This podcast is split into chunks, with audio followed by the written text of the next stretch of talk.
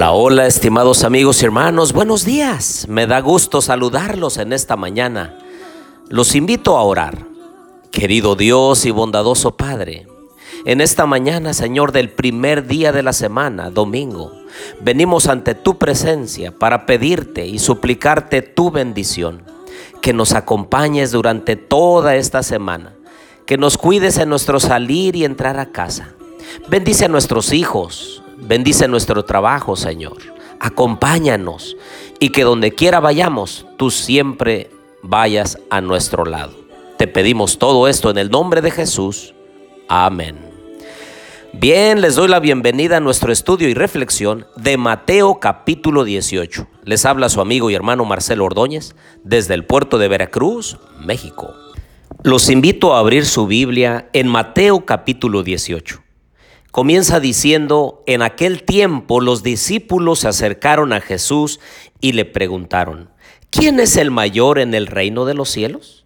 Llamando Jesús a un niño, lo puso en medio de ellos y dijo, de cierto os digo que si no os volvéis y os hacéis como niños, no entraréis en el reino de los cielos. Así que cualquiera que se humille como este niño, ese es el mayor en el reino de los cielos. Todo el capítulo 18 se trata del perdón y cómo cuando una persona nos hace algo, peca contra nosotros, nos trata mal, habla mal de nosotros, cómo es que nosotros debiéramos reaccionar y tratarlo de regreso a Él. Pues bien, una de las cosas que nos enseña el capítulo 18 es la humildad. La humildad con la que nosotros debiéramos responder. La humildad en el trato con otros. Y la relevancia, la importancia como debiéramos nosotros tratar a los demás. Y es que un trato indigno trae tristeza a la vida de un ser humano. Y la palabra de Dios allí en los versículos 6 al 9 nos dice que hay tropiezos y que va a haber complicaciones en el mundo, pero hay de aquellos por los cuales vienen esos tropiezos. Querido amigo y hermano, debiéramos de tratar a los demás con mucha dignidad, con respeto, con amor, con bondad, porque vemos a una persona que es padre de familia y en su hogar esa esposa lo llama mi amor. Sus hijos le llaman papi. La gente en su trabajo lo respeta. ¿Y nosotros no debiéramos tratarlo de una forma digna? O quizá a una madre, su esposo la trata con amabilidad y con respeto. Sus hijos la valoran. ¿Y por qué nosotros trataríamos a esa persona en una forma incorrecta?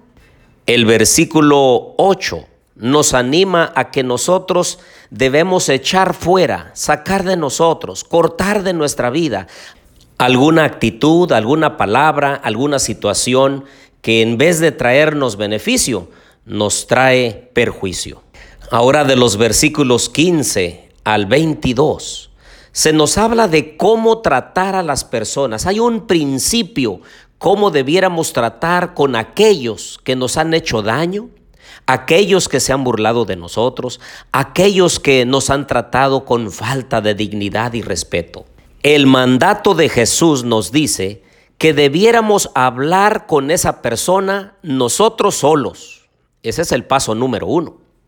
El paso número dos es que si no nos escucha, entonces debiéramos llevar a una persona o a dos más como testigos para que consten ellos de toda palabra. Si no nos escuchan tampoco a nosotros y los testigos, entonces decirlo a la iglesia. Y si no escucha a la iglesia, entonces tenerlo por gentil y publicano. Y es que a veces nosotros esperamos que los demás nos pidan perdón. Nos han ofendido. Nosotros fuimos los ofendidos. Y la Biblia nos manda, la palabra del Señor nos manda que nosotros, los que fuimos ofendidos, debiéramos dar ese paso.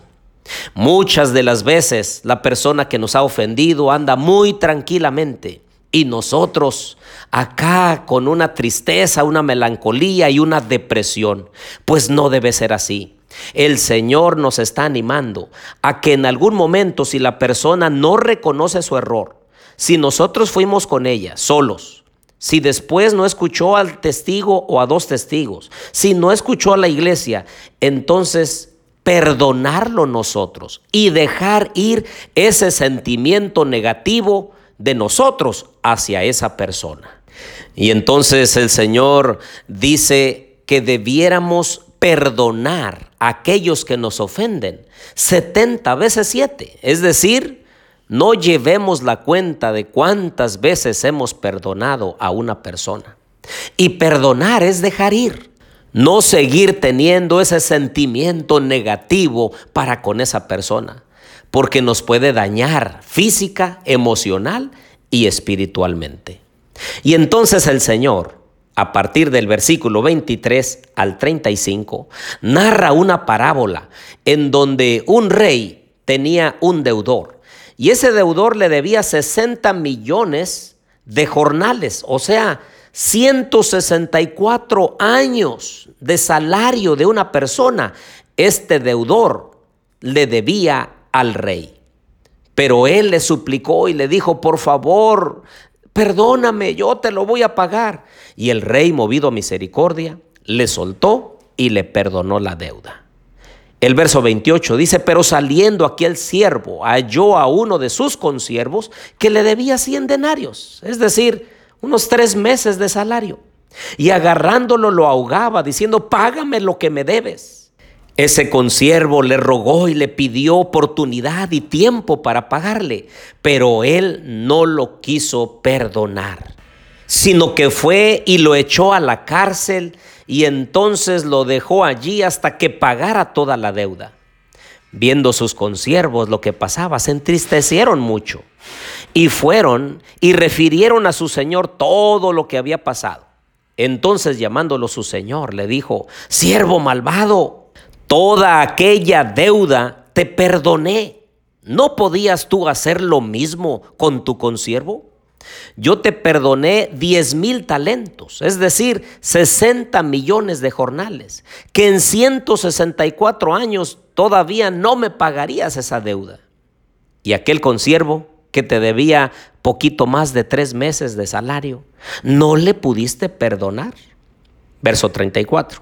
Entonces su señor enojado lo entregó a los verdugos hasta que pagara todo lo que debía. Así también mi Padre Celestial hará con vosotros si no perdonáis de todo corazón cada uno a su hermano sus ofensas. Por eso es que el capítulo comienza diciendo que si no nos hacemos como niños, humildes, sencillos, porque el niño ahorita se pelea con su amigo, pero al rato están abrazados y jugando otra vez como si nada hubiese pasado. Pero nosotros los adultos nos enojamos con alguien y entonces somos capaces de llevar ese sentimiento negativo hasta la tumba. No debiera ser así con nosotros. El Señor quiere que nosotros perdonemos. Si la persona no se arrepiente, si no reconoce el mal que nos hizo, de nuestra parte debiéramos perdonarlo y dejar ir ese sentimiento negativo para que no nos cause ningún perjuicio físico, emocional o espiritual a nuestra vida.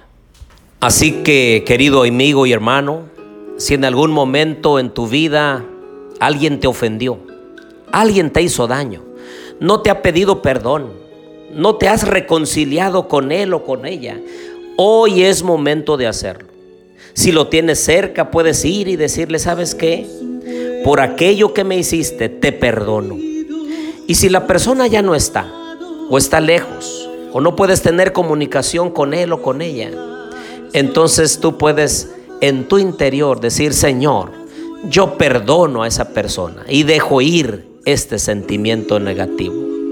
Te aseguro que vas a tener en tu vida alegría, gozo y paz. Oremos. Querido Dios y bondadoso Padre, gracias porque tú nos perdonas y de la misma forma ayúdanos a perdonar a aquellos que nos ofenden. Lo pedimos todo en el nombre de Jesús. Amén.